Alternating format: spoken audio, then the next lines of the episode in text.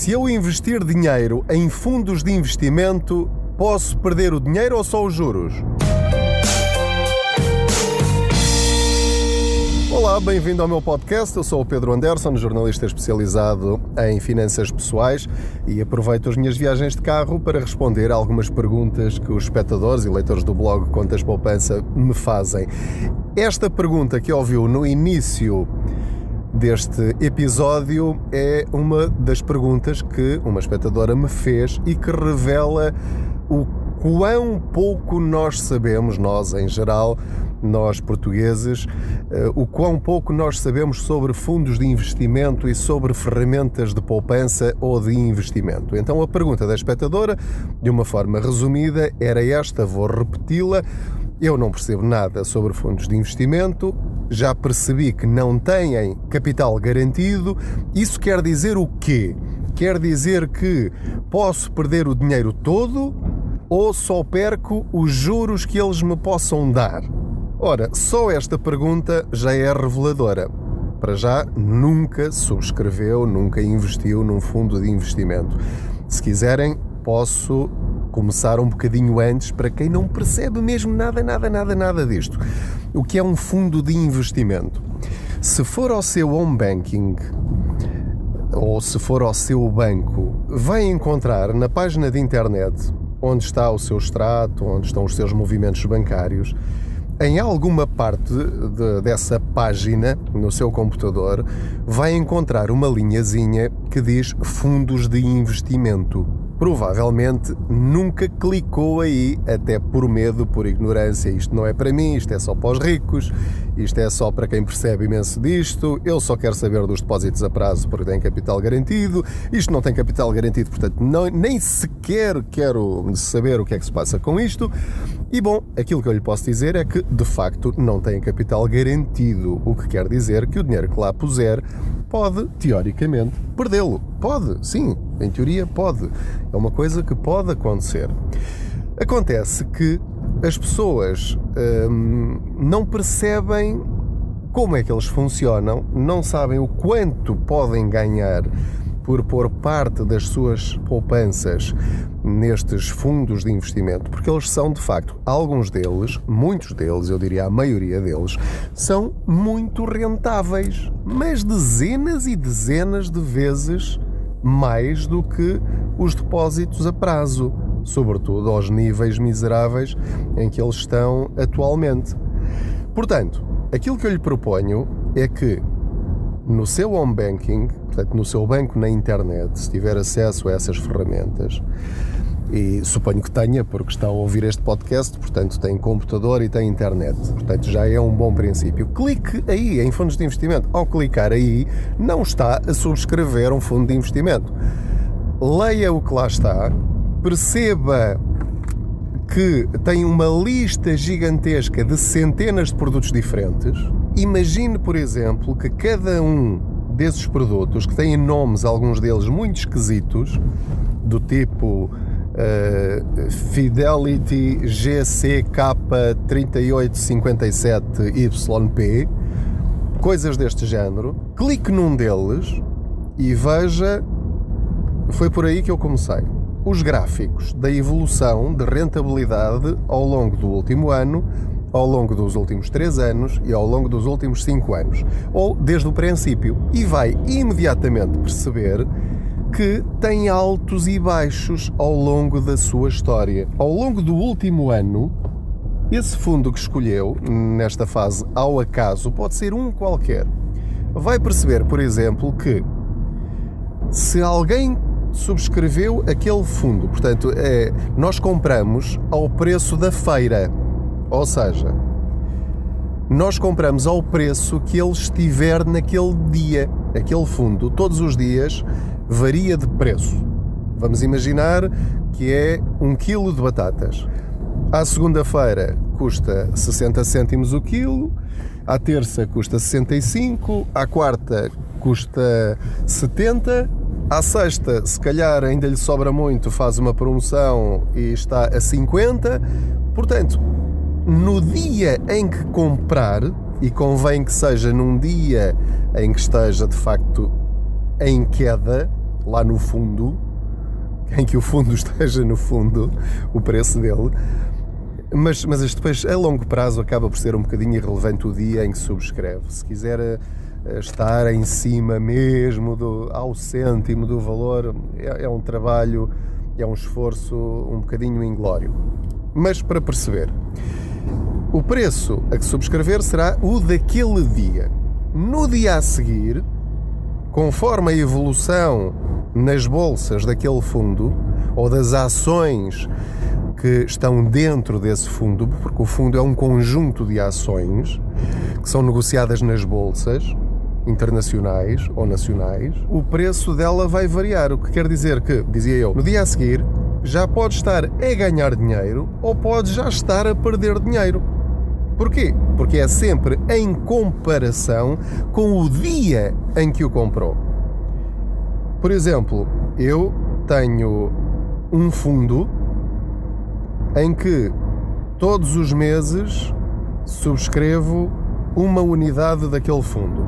E cada uma das unidades, neste momento, tem um rendimento diferente.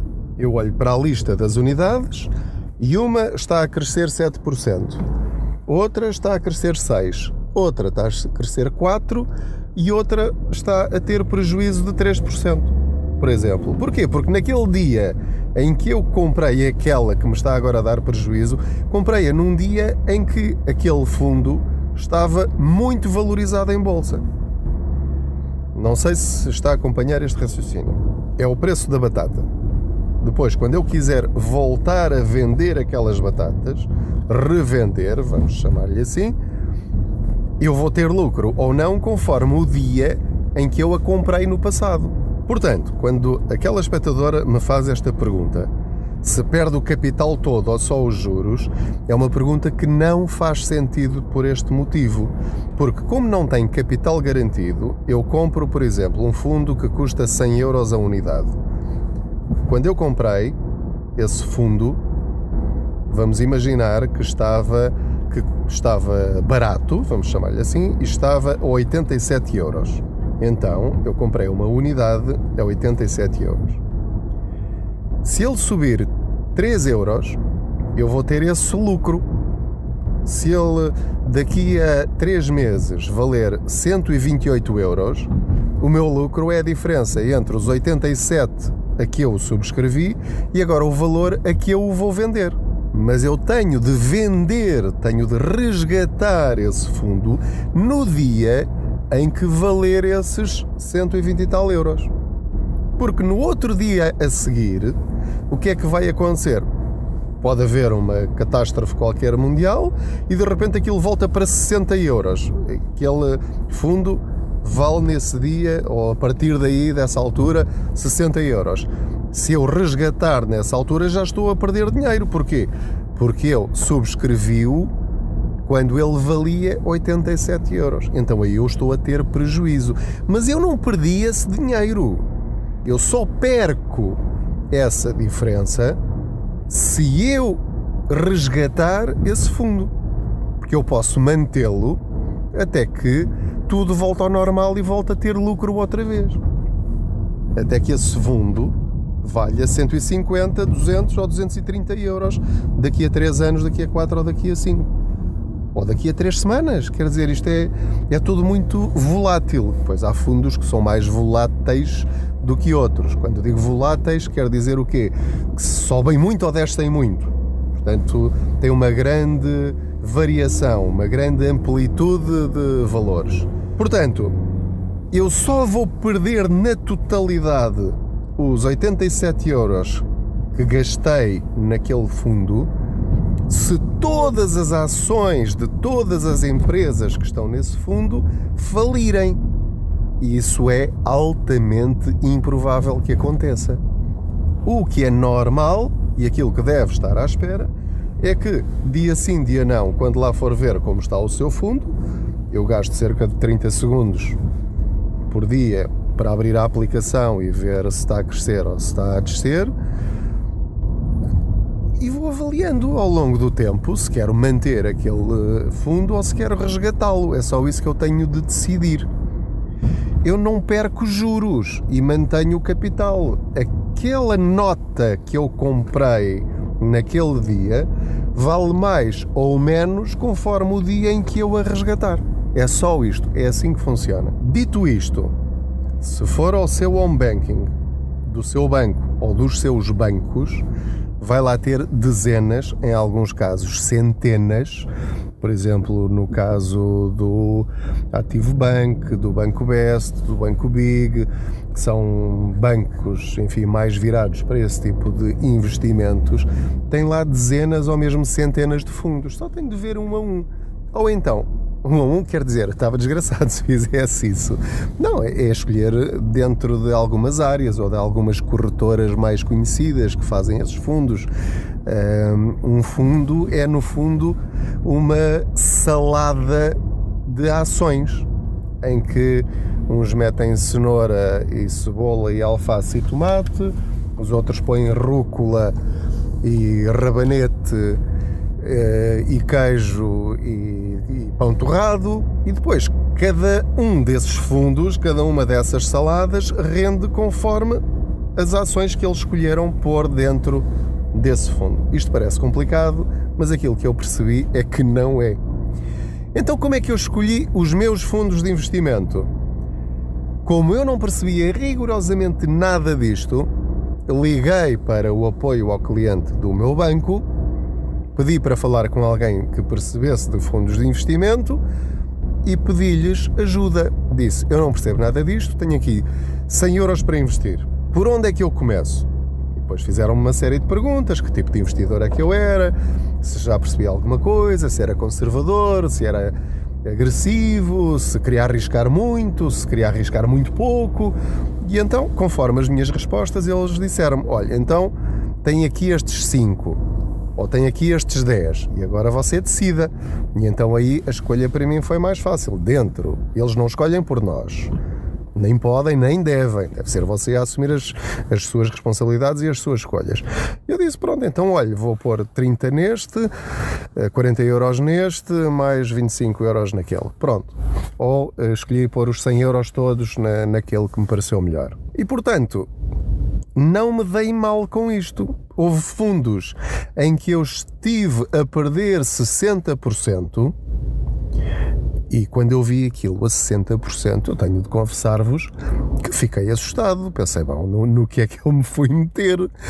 Depois, eh, como já me tinham explicado muito claramente que isto é perfeitamente normal, fiz aquilo que me aconselharam, que é esperar Esperei, não pode ser nunca dinheiro que vá precisar daqui a um mês, daqui a seis meses ou daqui a um ano.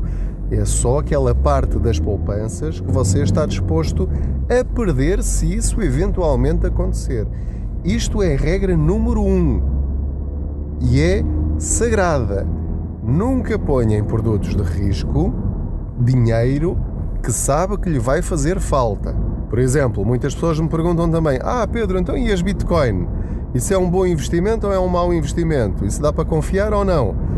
Meus amigos, não sei, mas eu comprei 100 euros de Bitcoin para experimentar. E, e eu, e eu agora faço o quê? Eu, ao pôr lá 100 euros, ao comprar 100 euros de Bitcoin, eu estou a dar esses 100 euros como perdidos. Vou fazer de conta, ou fiz de conta, que uh, raspei com o para-choques do carro numa parede e agora tenho de mandar pintar aquilo. Pronto, ok. É, é dinheiro que eu posso arriscar. Com esses 100 euros já estive a perder dinheiro e já estive a ganhar 60%. E agora estou a ganhar menos do que isso. Estou a ver, estou a tentar perceber como é que isto funciona. E é isso que eu lhe proponho que faça.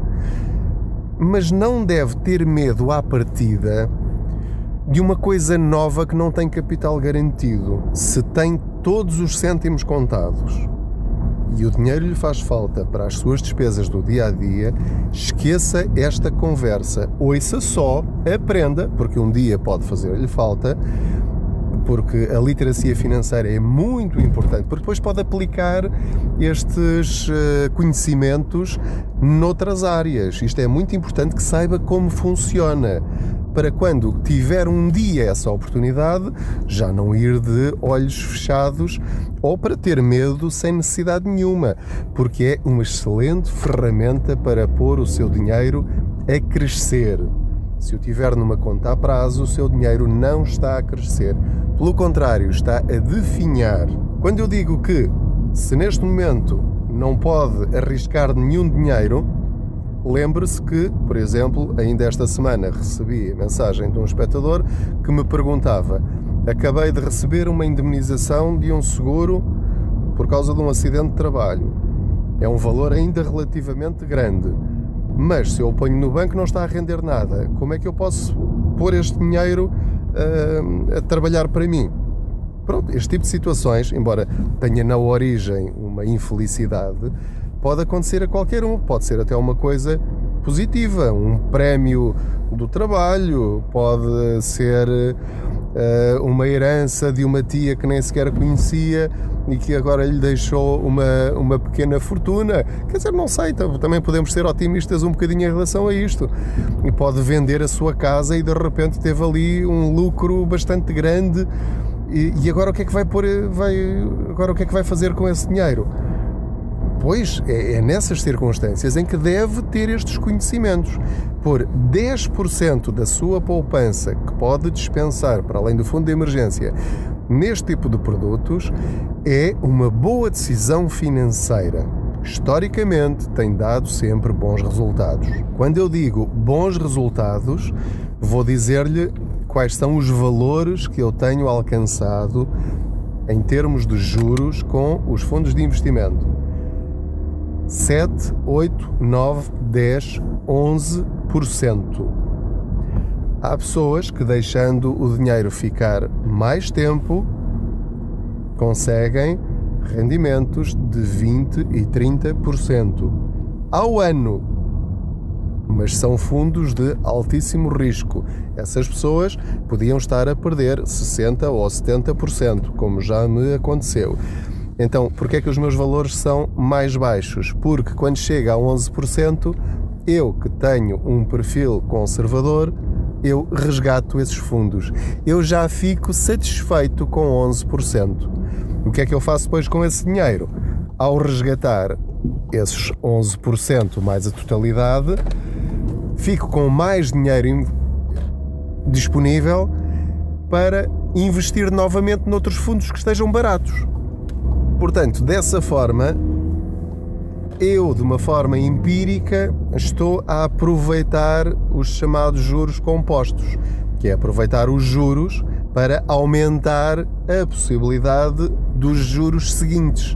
Eu não vou pegar nos juros para imediatamente gastá-los, não vou reinvesti-los. Isso faz multiplicar as nossas poupanças. Eu agora já ia lançado, mas já cheguei aqui à escola do meu filho, portanto espero que tenha gostado. Subscreva este podcast na plataforma em que me estiver a ouvir. Partilhe com os seus amigos, familiares, conhecidos, se achar que estas conversas são úteis. Dê sugestões, comente Veja o blog www.contaspoupanca.pt, siga-nos no Facebook, no YouTube, no Instagram. Boas poupanças, até ao próximo episódio.